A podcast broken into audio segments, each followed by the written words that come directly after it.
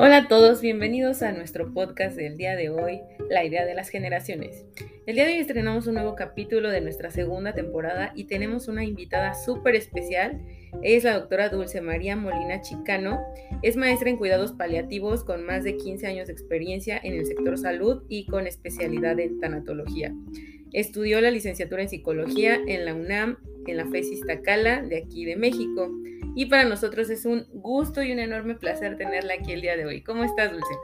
Hola, buenas noches. Muy bien, muchas gracias por la invitación. Gracias por haber aceptado la invitación. Eh, bueno, el día de hoy vamos a tocar un tema súper precioso que se llama México y la muerte. Vamos a hablar más que nada sobre temas de tanatología, el duelo y cómo sobrellevar este tipo de situaciones que nos ocurren a todos en la vida. Para iniciar vamos a preguntarle a la doctora Dulce qué es la tanatología. Eh, la tanatología es una ciencia que hacia grandes rasgos, o sea, como lo dice su nombre, estudia la muerte, pero eso es como muy en general se estudian los, eh, todos los rituales, los significados que hay alrededor de esta, porque justamente es una manera de entenderla y que nos puede también ayudar a, aportar algo también para las personas que han perdido a alguien.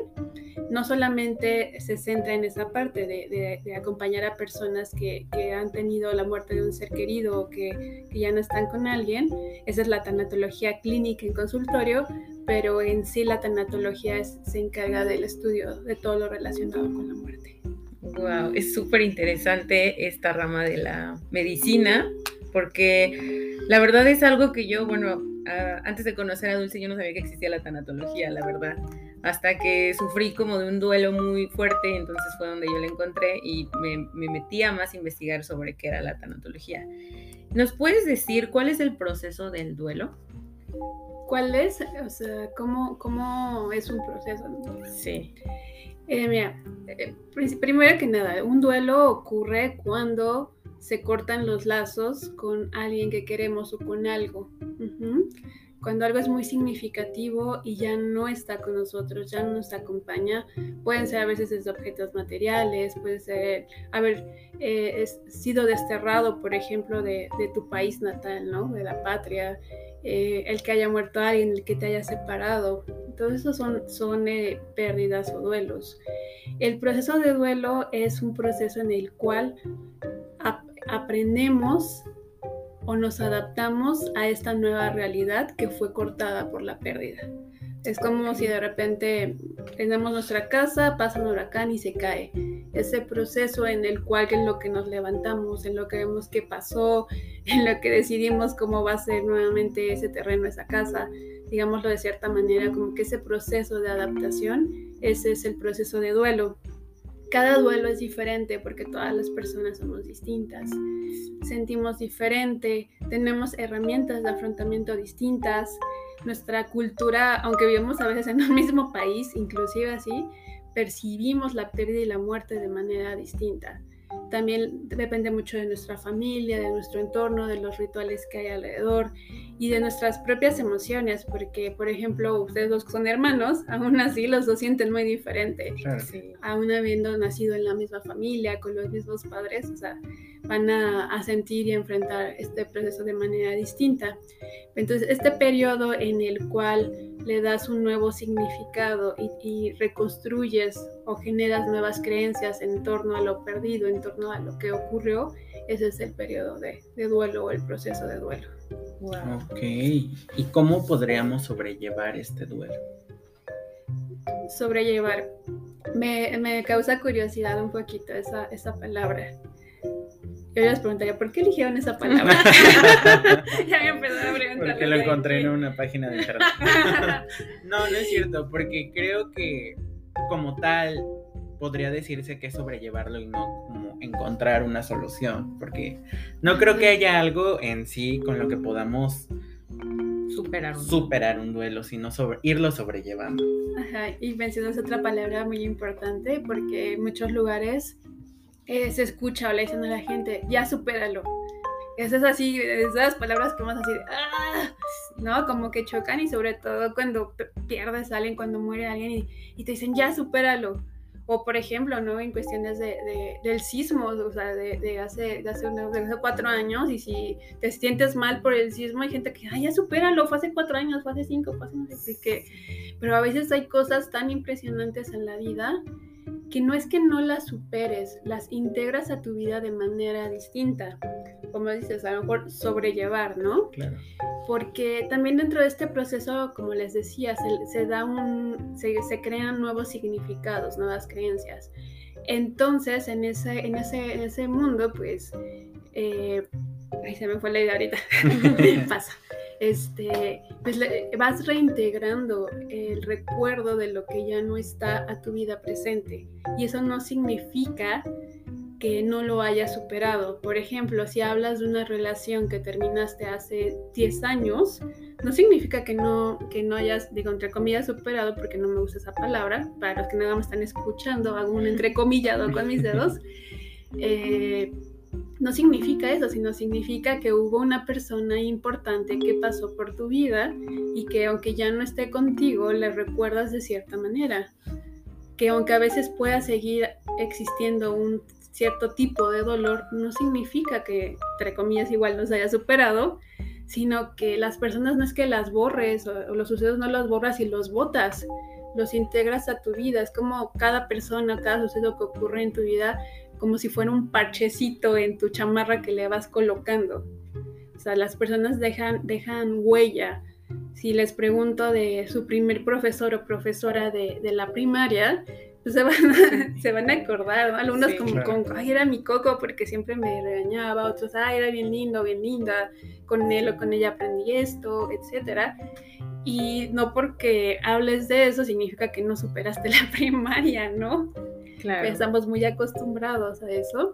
Entonces, eh, creo que parte importante de, cómo sobrellevamos el dolor, de cómo llevamos este proceso, es saber que más bien vamos a ir reintegrando eh, lo que ocurrió a nuestra nueva realidad y vamos a ir cuestionándonos cosas que muchas veces no van a tener exactamente una respuesta, como cuando nos preguntamos el por qué a mí, por qué de esta manera, pero son preguntas que nacen de manera natural en nosotros.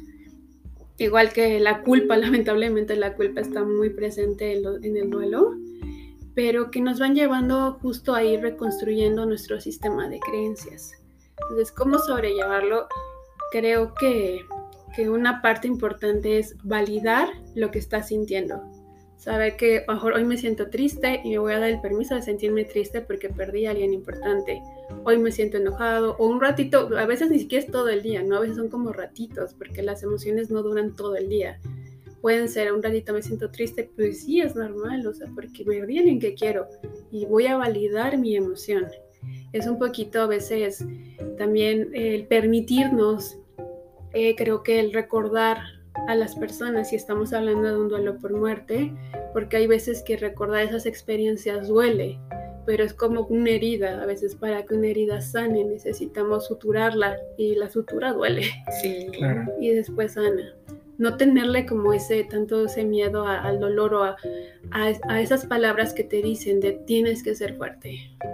Exacto. Tienes que dejar de llorar porque no lo dejas descansar. Yo les preguntaría, en dado que su creencia sea que hay una vida en el más allá, si la experiencia fuera al revés, ¿no? Si uno fuera el que muriera, o sea, en verdad, ¿tú crees que, o sea, que las personas no van a llorar por ti? O sea, en verdad, ¿crees que las personas van a decir, voy a dejar de llorar para dejarlo descansar? O sea, no sería así, ¿no? O sea, creo que, que, que la realidad es como lloras o te duele porque te importa demasiado. Claro. Entonces creo que a veces es mucho, muchas de esas eh, frases obvio vienen de un contexto cultural, eh, de un tiempo en el que el duelo se llevaba de cierta manera, un luto, ¿no? Entonces era muy marcado el, el tienes que vestir de negro, el tienes que estar en tu casa un año, en, como mujer a lo mejor no te puedes volver a casar. Eh, hay, hay, muchas cuestiones también culturales que nacen de, de, de ciertas este, de, ciertos contextos y se entiende, ¿no? A lo mejor lo hacían para que no sufrieras tanto, porque no sabían qué decirle a una persona que, que lloraba demasiado, porque, no sé, socialmente no estaba bien visto que una mujer nuevamente se volviera a casar. Hay muchos contextos. Por ejemplo, alguna vez escuché una frase que era, ten más de un hijo por si uno se te muere. Que puede sonar muy fuerte ahorita, pero imagínense en un contexto hace un siglo cuando no habían vacunas, cuando habían muchas enfermedades, y si un niño pasaba del año ya era ganancia.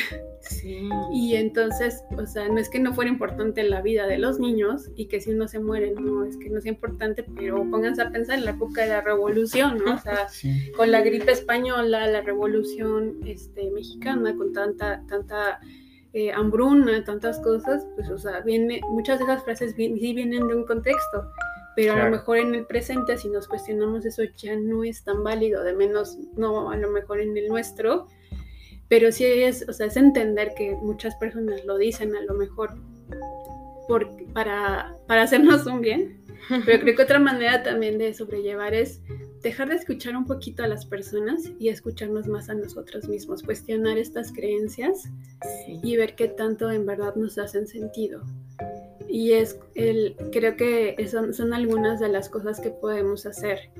Eh, también una otra forma es el o sea, algo importante que hay que hacer es revincularnos con el recuerdo de quien ya no está. Eh, otra creencia que se tenía mucho antes es que tenías que cortar el recuerdo, ¿no? De regala todas las cosas, este, bloquea, bloquea ese recuerdo, ya déjalo atrás, deja ir, déjalo ir, ¿no? Pero se han hecho investigaciones y generalmente lo que más, lo que se ha encontrado que es más favorable para las personas es revincularte con, con el recuerdo, revincularte con las experiencias, con lo que te unía con esa persona. Es como traer el recuerdo en vez desde una parte muy dolorosa, desde una parte más de luz, por decirlo así. Sí, totalmente de acuerdo. De hecho, ahora que lo mencionas, sí, muchas personas como que tratan de, de bloquear ese sentimiento o esa emoción cuando pierden a alguien. O sea, últimamente he conocido gente que ha perdido, no sé, algún ser querido y prefiere no llorar o no, o no expresar lo que sienten y guardárselo porque dicen, no, yo puedo con esto, ¿no? Pero no buscan esa ayuda con una tanatóloga o con algún libro de espiritualidad o no sé, o sea, para que les ayude a salir adelante, que creo que sería algo muy bueno. Y respecto a lo que mencionas de, por ejemplo, comentarios que hace la gente hacia uno, sí, cuando pierde uno un ser querido, en el caso específico del duelo, cuando alguien muere, a veces llegan a, a, surgir comentarios de la gente alrededor, ¿no? Que te dicen cosas que piensan que te están haciendo un bien diciéndotelas, pero todo lo contrario, hasta te lastiman más. Por ejemplo, cuando yo perdí a mi pareja el año pasado, hubo alguien, no me acuerdo quién, muchas personas que me decían, este, ay, pero todavía eres joven, te puedes volver a casar y yo así de, gracias, ¿no? Pero, pero pues no, los duelos no son así, como que, ay, alguien venga y te diga una palabra porque cree que es algo bueno para ti y que tú lo vas a tomar cuando vas a decir, está bien, yo mañana me caso y sigo con mi vida. No va a suceder así. El duelo es como un proceso muy largo que tiene altas y bajas y como bien mencionas, a veces estamos muy bien, a veces estamos muy mal Tú, por ejemplo, ¿qué nos dirías que no se le debe de decir a la gente que ha sufrido un duelo por pérdida de un ser querido? Em, creo que lo, mejor que podríamos hacer es no decir mucho. ¿Sabes por qué? Porque la persona, aunque sea un comentario muy elaborado, puede estar en un momento en el que tu comentario no le venga. Exacto. Por muy elaborado, por muy pensado que, que esté, creo que a veces es más como el acercarnos y permitirle a la persona, ya sea llorar en nuestro hombro, ya sea contarnos lo que necesite de las experiencias. Creo que algo que hace mucho bien es que quien perdió a alguien pueda hablar de la persona que perdió o del, o del ser vivo, en caso que sea un perrito o un gatito, quien lo que sea, eh, que pueda hablar de los recuerdos que tuvo con esa persona y que no se le diga, ah, ya supéralo. Sí. ¿No? Eh, porque incluso hay veces que hay comentarios que puedes decir como el, supéralo y que a lo mejor alguien en algún momento le puede hacer sentido y le puede ayudar, porque también todos somos diferentes, ¿no? Por eso es que más que, que algo que no tengas que decir, creo que es el preguntarle a la persona qué necesitas, qué puedo hacer por ti, quieres platicarme algo o, o, quieres que vayamos a algún lugar, incluso a veces ni siquiera que, eh, que platiquen, a veces es solo el estar ahí preocupado, oye, me acordé de ti, me acordé que a ti te gusta tal cosa y, va pasando, este, te, te gustaría tal café y pasé por ahí, me acordé de ti, ¿cómo estás? ¿Cómo, cómo has seguido? Porque es obvio que decir, pues, ¿cómo estoy? Pues estoy mal, ¿no? Claro. ¿Cómo has seguido? ¿Qué has pensado? ¿Qué, ¿Qué ha pasado? Cuéntame, quiero saber cómo, cómo has estado. Y también es válido que les demos su espacio a esas personas, ¿no? Porque a veces algunas personas alrededor suelen ser un tanto invasivas también con ese hecho de acercarse y preguntar cómo estás, vamos aquí, vamos allá. Pero realmente a veces lo que quiere la persona es estar sola, este, llorando quizá un ratito y después levantarse, o ir a caminar sola, o, o sea, o no contestar los mensajes porque simplemente está pasando un momento doloroso. Entonces creo que eso también es muy válido, el que dejes a la persona vivir su duelo y si esa persona dice, oye, acompáñame a tal lado esto, pues que estés ahí. Sí, es, es como ir tentando un poquito terreno y más si conoces a la persona. Porque van a haber momentos en los que la gente no te va a decir que necesita ayuda y, tienes, y es como que llegas en el momento. Pero justo hay veces en los que, que no quiere estar con alguien la persona y hay que darles espacio. Pero es como ir tentando, ¿no? Así como de ya le mandé mensaje y no me contesta, me voy a esperar poquito y a ver qué pasa. Claro. claro. Hay un momento en el que uno va llevando el proceso del duelo y a veces uno piensa que está bien y a veces como que le da un bajón o recae. ¿Qué se hace cuando se complica ese duelo? Ya lo dijo Esme muy bien y ella es más experta que yo en el sentido de las pérdidas porque ella vivió pues una pérdida muy fuerte. Sí. Hay momentos altos, momentos bajos, es como una oleada, ¿no? Hay momentos en los que nos vamos a sentir como que estamos bien, incluso pueden pasar semanas o meses. Y por ejemplo, ahorita que pasó Día de Muertos y con motivo del nombre del capítulo, ¿no? Y de repente el poner por primera vez la foto de la persona en la ofrenda, ese momento es ya vi la cara de Dios mío. Sí. Es muy fuerte. muy fuerte. la primera vez, es lo mismo poner a lo mejor el del familiar, que no, no, no es que no haya sido doloroso, pero alguien que tiene mejor 20 años de cierta forma, o alguien muy lejano, pero que fue de la familia y ves la foto ahí viejita y la pones, ¿no? Pero la primera vez que le pones la foto, esa persona es bien fuerte, ¿no? Bastante. Entonces a lo mejor ya pasó casi un año, pero pasa eso y de repente... Entonces creo que más que nada cuando un duelo se complica, se medir, no sé si sea, medir la palabra, pero lo veríamos a través de otras cosas. Por ejemplo, podemos ver desde el lado un poquito más funcional. Cuando llega un momento en el cual no puedes seguir con tus labores porque no tienes fuerza, porque no tienes eh, motivación, que en parte es normal, pero si ya pasa un tiempo prolongado y sigues eh, sin un sentido de vida, es normal que pierdas el sentido de vida un tiempo, pero en donde tú ya sientes que no puedes cargar con ese dolor y que necesitas que alguien te acompañe, es cuando hablaríamos de un dolor complicado. Por ejemplo, cuando comenzamos a ver síntomas de otras enfermedades como una depresión, enfermedades psicológicas o incluso físicas, porque podemos generar, no es tanto como que la mente lo genere, porque no quiero que se tergiversen mis palabras, pero estamos de acuerdo que, por ejemplo, si dejamos de comer y nada más no, eh, comemos, no sé, algo picante de repente y, y, nuestro estómago está siempre vacío, pues a lo mejor se nos va a generar una úlcera, a lo mejor se nos va a generar una gastritis. Entonces a veces sí somatizamos o comenzamos a somatizar algunas, algunas emociones. Entonces creo que ahí es cuando podríamos hablar de necesito, ¿no? Un, otro tipo de acompañamiento. Sin embargo, creo que, que sea el tipo de duelo que sea, para mí sí es importante que lo vivamos acompañados. No necesariamente de un tanatólogo o de un profesional en, en estas áreas, Puede ser, por ejemplo, desde nuestra religión, desde un profesor, desde nuestros mejores amigos, desde alguien de la familia. Pero el permitirnos tener, aunque sea una mini red de apoyo, sí va a hacer mucha diferencia. Sí, totalmente de acuerdo. Em, ¿Tú crees que aquí en México nosotros tengamos en general una idea muy te diré? Muy castigada acerca de la muerte, porque, por ejemplo, todos los 2 de noviembre y 1 de noviembre festejamos aquí Día de Muertos, y es una festividad, se puede decir, ya de muchos años que todos nos acostumbramos a poner la ofrenda, comprar pan de muerto, el cempasúchil, etcétera, ¿no? Pero ya cuando llega el momento de la muerte de alguien, pues realmente lo que menos queremos es celebrar y poner colores y papel picado y etc. O sea, es algo que nos duele demasiado a muchas personas.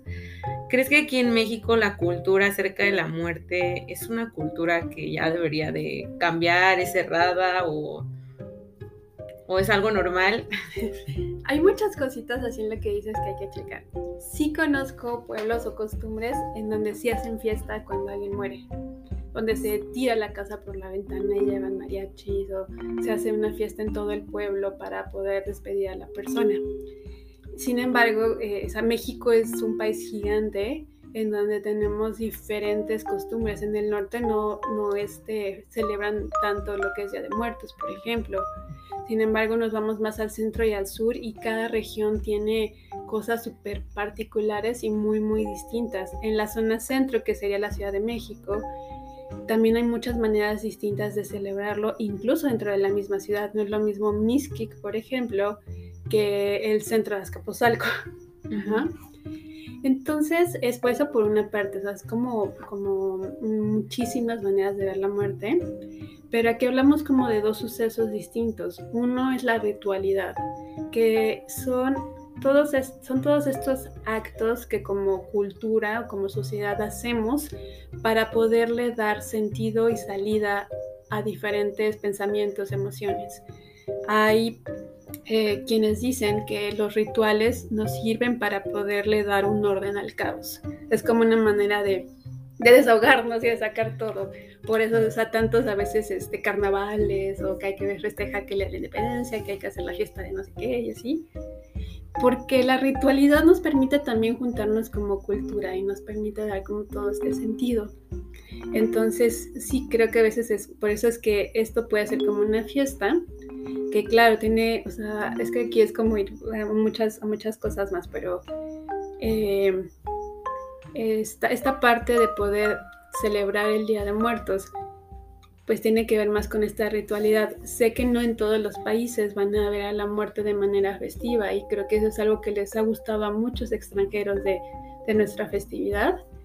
Esa parte festiva, esa parte de que no nos da miedo ver un esqueleto una calavera o que no lo vemos ya tan de manera fúnebre.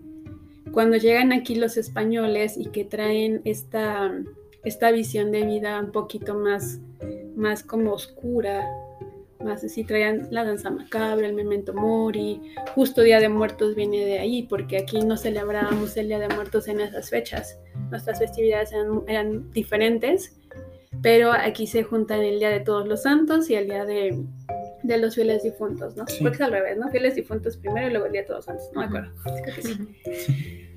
Entonces ellos sí traían esta visión un poquitito como más este, oscura, más, más de luto pero aquí fue cambiando.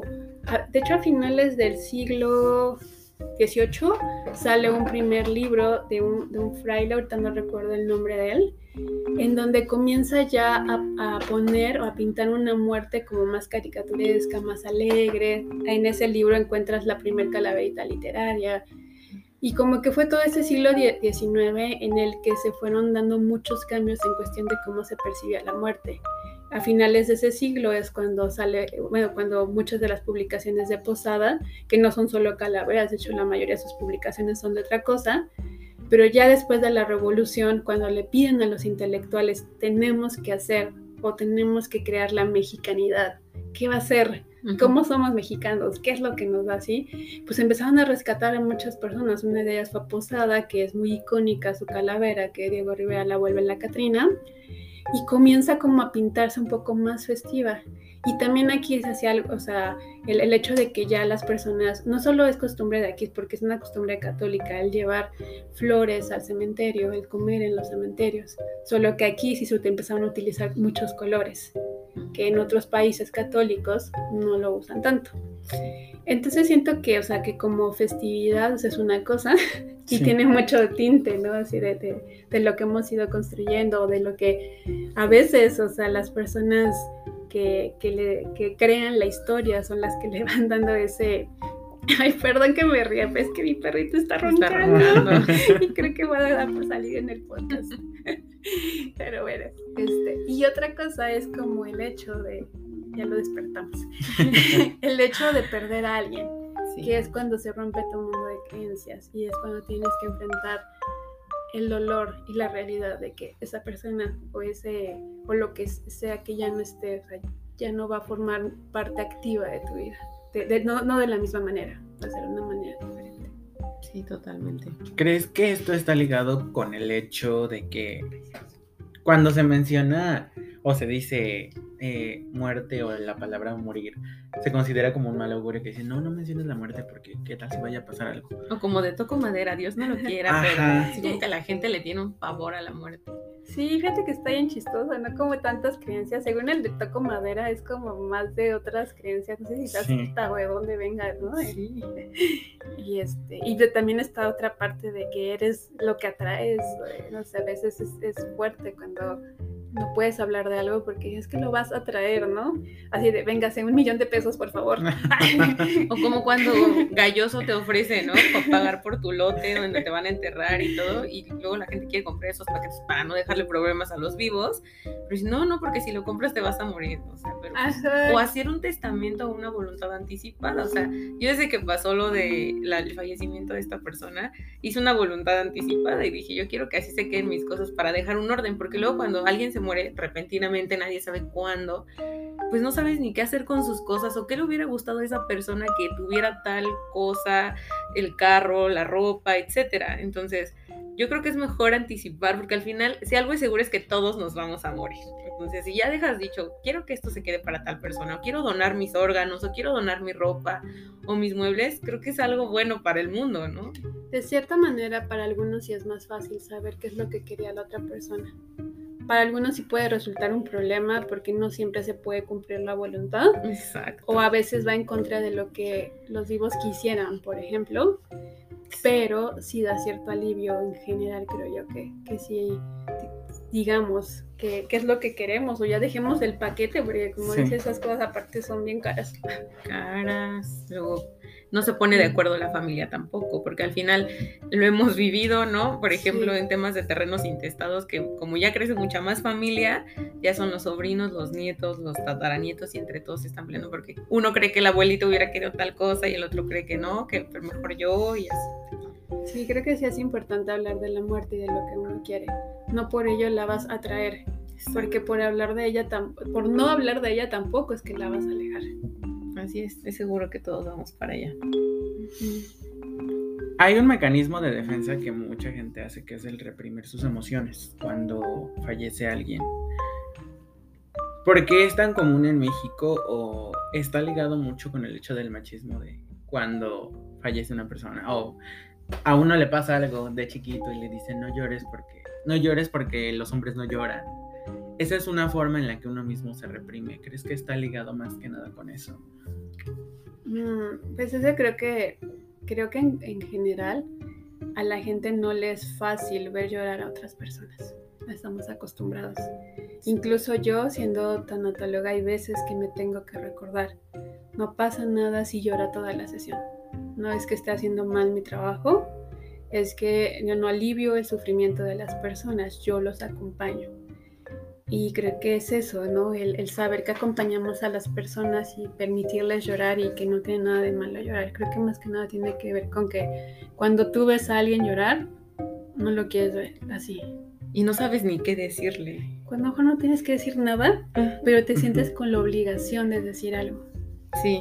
O sea, incluso, o sea, yo he encontrado páginas en donde dicen que la tanatología se encarga de aliviar el sufrimiento de las personas. O sea, imagínate ese grado llega que, que, hay, que hay gente que se siente como con ese superpoder, ¿no? O sea, cuando más bien son los cuidados paliativos los que se encargan de aliviar el sufrimiento físico de las personas que van a morir, pues porque con los medicamentos, no hay morfina, hay este tipo de, de medicamentos fuertes que ayudan a paliar el dolor, pero como tal no le vamos a quitar como tanatólogos el sufrimiento de lo que está viviendo a la persona. La persona va a pasar por su pérdida, va a pasar por su dolor, pero a veces creo que, que quisiéramos tener ese superpoder para no ver a, la gente que queremos llorar. Claro que sí. Hacemos una segunda parte. Yo creo que sí. Perfecto. Vamos a hacer una segunda parte de este podcast y síganos escuchando.